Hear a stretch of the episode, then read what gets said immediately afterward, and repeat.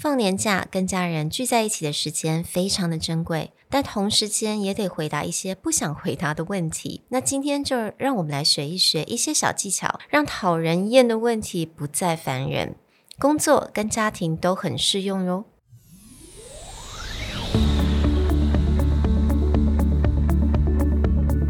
Hello，欢迎来到 Executive Plus 主管与沟通力的 Podcast。I'm Sherry, an educator, certified coach, and style enthusiast. 我相信专业有效的沟通是语言跟逻辑的完美结合。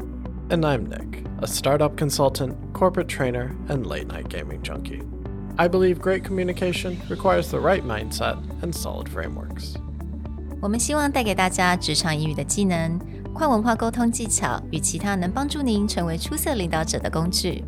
Join us each week as we share our experience, research, and methodologies to take your communication and language skills from good to great.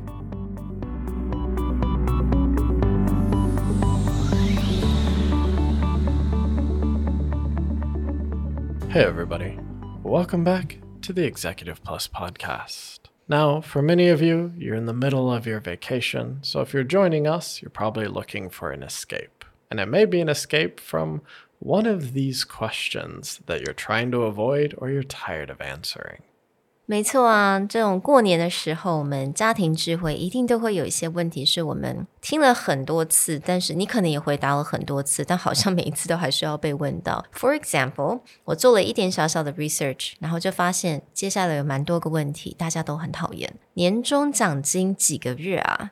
现在薪水多少？够用吗？在哪里工作？哪里上班？ 什么时候结婚？有没有交往对象？什么时候生小孩？So on and so forth. And I think a lot of you guys will probably be secretly admitting that you hate these kind of questions. I think these are one of the things that, I mean, even in the US, when we go home for the holidays, mm. you do get similar style questions. But I do feel that Taiwanese are a little bit more aggressive with asking these type of questions. And no matter where you are in your career or where you are in your mm. relationship someone always wants to know what's the next step? What's the next thing? What's going yeah. on with you? And i think at the same time it's because you don't actually see a lot of your relatives throughout the year so mm. you're just making small talks just to get on with the time because it's like you do have to spend time together for like four five hours sometimes, right? 有的时候要拜拜啊，然后你必须要等一些时间，so you gotta like let the time kind of go by a little bit faster. So they ended up asking these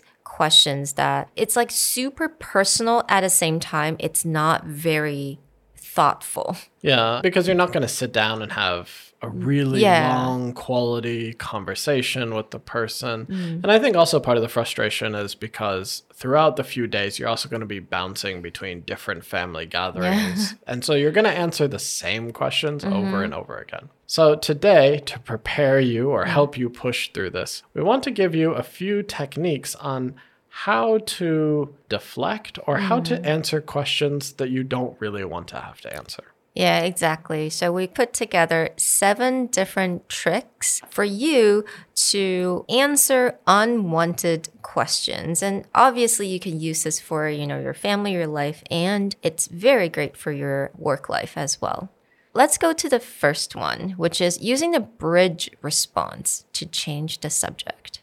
So the key idea of this is like just changing the subject mm. and using some kind of generic or vague early response to kind of shift the conversation elsewhere. This would be phrases like, I don't really know much about that, but you know, there's something interesting I read or something mm. interesting I mm. heard. I think this is like something that allows you to completely change the subject, right? 完全就让你能够改变这个话题。比如说，人家问你啊，哎，你买房了没有？你根本就是很懒得去回答这个问题。So you can say, you know, I don't really have any plans on that right now, but I do know that and blah, blah, blah, right? You can kind of switch that to a different topic. Yeah, or as you can kind of vaguely answer the question, be like, yeah, I don't really know much about the mm-hmm. real estate market except for it's going up. But I was reading the news about this thing. Yeah. So you just kind of give them a fluff answer and then switch it off. And if you know the person well enough, usually you can, especially with family, pick off certain topics you know that they will chat about. You can definitely prep for that. Now, number two, we call this restate and reframe the question. Restating and reframing is you're going to answer the question, but maybe it's the angle of the mm. question that kind of bothers you. So, especially with those like top annoying questions for Taiwanese oh, when are you getting a promotion? Or how much money do you make? Mm. So, these may seem like that's kind of a topic I don't want to discuss. But yeah. if you want to talk about my career, I'll do that. Mm. So, you mm. could use a sentence like, I think what you're really trying to ask me is Do I find my career really fulfilling or am I loving what I do? So you can kind of shift the conversation yeah. from what's the tone they want. They want to know about your are mm. you getting promoted? Are you yeah. making a lot of money to you know, I want to talk about what I'm passionate about. Yeah. 我觉得这有点像换一个框框，好像比如说，When are you getting married？你什么时候结婚？天哪，这个应该是超级多人，尤其是单身族最讨厌的一个问题。但是你可以帮他换一个框框，So you can say, I think what you're really trying to get at is, am I looking for a long-lasting, fulfilling relationship? Because it's completely different from just getting married right? Yeah, one is about speed and efficiency. Yeah. The other is about are you looking at a long term mm. relationship?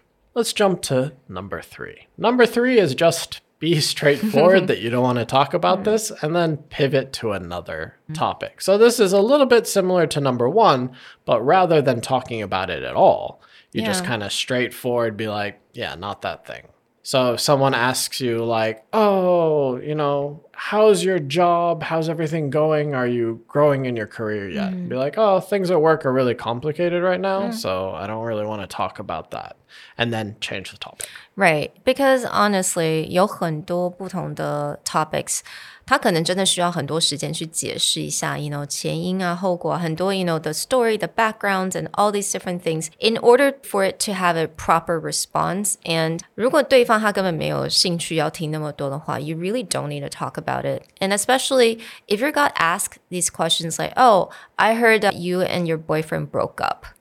Hmm. So you don't even have to answer any of these questions. You can just go, it's kind of a heavy subject and I'd rather not talk about it, but I'd love to hear more about your new relationship. And I've seen a lot of your photos on IG, so please tell me more about it. So again, it's that sort of be straightforward, like, I am not talking about this topic, mm. then shift over. Yeah. And ideally, is shift it over to them because people like talking about themselves. Absolutely. And the next trick is deflect with a joke.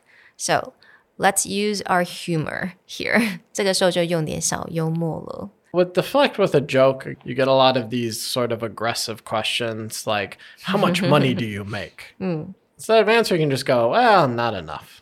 Yeah, exactly. Because they, they really don't know how to ask another question about yeah. that. yeah. Or if they ask you, When will you settle down and have kids? And you can just say, When I feel whole again. Yeah. Or bring the subject mm. back to them be like, yeah, sure, if you're interested in helping me babysit. Mm-hmm. And the next one, which is offer advice instead of an answer. This is really good for when someone hits you with that question. And as an American, this was always shocking to me mm. that when I would meet someone that I haven't seen in a long time, they'd be like, oh, you got fat. so it's not really a question, but again, there's no oh. response to that statement. Someone's like, oh, looks like you've gained some weight. Mm. Rather than getting defensive or upset, sometimes you can just turn that topic around and be like, oh, yeah, I've been trying to exercise a lot more, so I've been gaining some muscle. You know, let me know if you are interested in my workout routine. Sometimes they would be like, "Oh, 工作太忙了，对不对？所以你应该有点变胖了。yeah. Or, oh, you look so tired. You must be working. Yeah, exactly. Hard. Like, I don't know how to respond to that. exactly. And also, sometimes 长辈有时候会，哎，你看起来比较黑了。Hmm. so you can say, you know, oh, I've been enjoying the outdoor a lot lately, and I've noticed how it really helped me mentally and physically. So let me know if you want to go on a hike next time. Just kind of change that into something more positive. I think that's also a really good way to pivot as well. Number six may sound a little bit familiar, but this is more directly complimenting the other side mm. and getting them to talk about themselves. So it's deflect the question back to the asker with a compliment. Mm. So if someone's like, hey, when are you getting married? oh, I don't think I could ever have a wedding as beautiful as yours. Where did yeah. you get your cake for that wedding? Or which dress store did you go to? Right. You got to tell me the bakery Because everyone likes talking about themselves. This is just the truth. Hmm. 每个人都喜欢 讲自己的事情。So 如果人家问你，Oh, when are you getting married again? When are you gonna date someone again? Oh my gosh, I'm so excited about your new relationship. You know, your boyfriend seems so incredibly handsome. You know, do you have any photos of him I can see? Or even like the kids question, like, oh, when are you guys gonna have kids? And you're mm. gonna just turn it around on them and be like, your kids are just so wonderful. Mm. I feel like I really would have to learn from you. What yeah. have they been up to? Parents love that. Yeah, they will immediately. you don't need to worry about answering that question. exactly. 就是你讲了，他们讲完了之后，就会发现，哎，等一下，他好像完全没有回答我的问题。嗯、but you walked away by then. And the last trick is to respond to a specific question with a general answer. Especially now, there's a lot of controversy mm. in politics. I think with families, there's always that dynamic. Yeah. I think I've talked about this before. My grandfather is the most wonderful person in the world, so loving, so caring, easy to talk to, unless mm. you talk about politics. Yeah. yeah. There's a lot to say, there's a lot of fire. So, anytime anything political comes up mm. over the holidays, you immediately just try and move it somewhere else. Yeah. So, you know, if someone's like, oh, can you believe that this politician did blah, blah, blah, mm. be like, yeah, it's, you know, it's a real frustrating time. Everyone's kind of got their own agenda. Yeah. Just give them a really general answer. Yeah. Not taking sides. So honestly though, 如果你被问到像这种这种关于到政治、关于到这种宗教的问题的话，尤其是现在，现在真的很长了，什么东西都政治化。 所以，但你不一定要 take any sides. You just have to say, you know, just like what Nick said. Oh, it's so frustrating right now in this kind of political climate, and I really hope that everyone can all sit down and have a more productive dialogue. Or especially now, I know there's a lot of controversy about vaccines yeah. and COVID, and then even if you're on the same side, sometimes you don't want to have that conversation. Once you choose a stance, then that person is going to dig down in that topic. Mm. So sometimes just be general, be like, oh, yeah, there's so much information mm. out there. Or, you know, it's interesting to see how things are changing. And then move on. Yeah, I really hope all these tricks can help you guys to answer these unwanted questions in your life. I mean, at work and your family and life. And yeah, I mean, unfortunately, these kind of questions will come and you cannot always avoid them. So just have these tricks and tips and under your belt and just exercise them, apply them. We hope that this helps and we'll talk to you guys next time. Bye. Bye.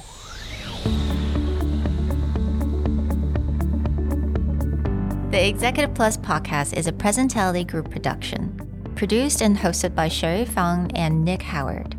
You can search us on Facebook, 主管英文 Executive Plus.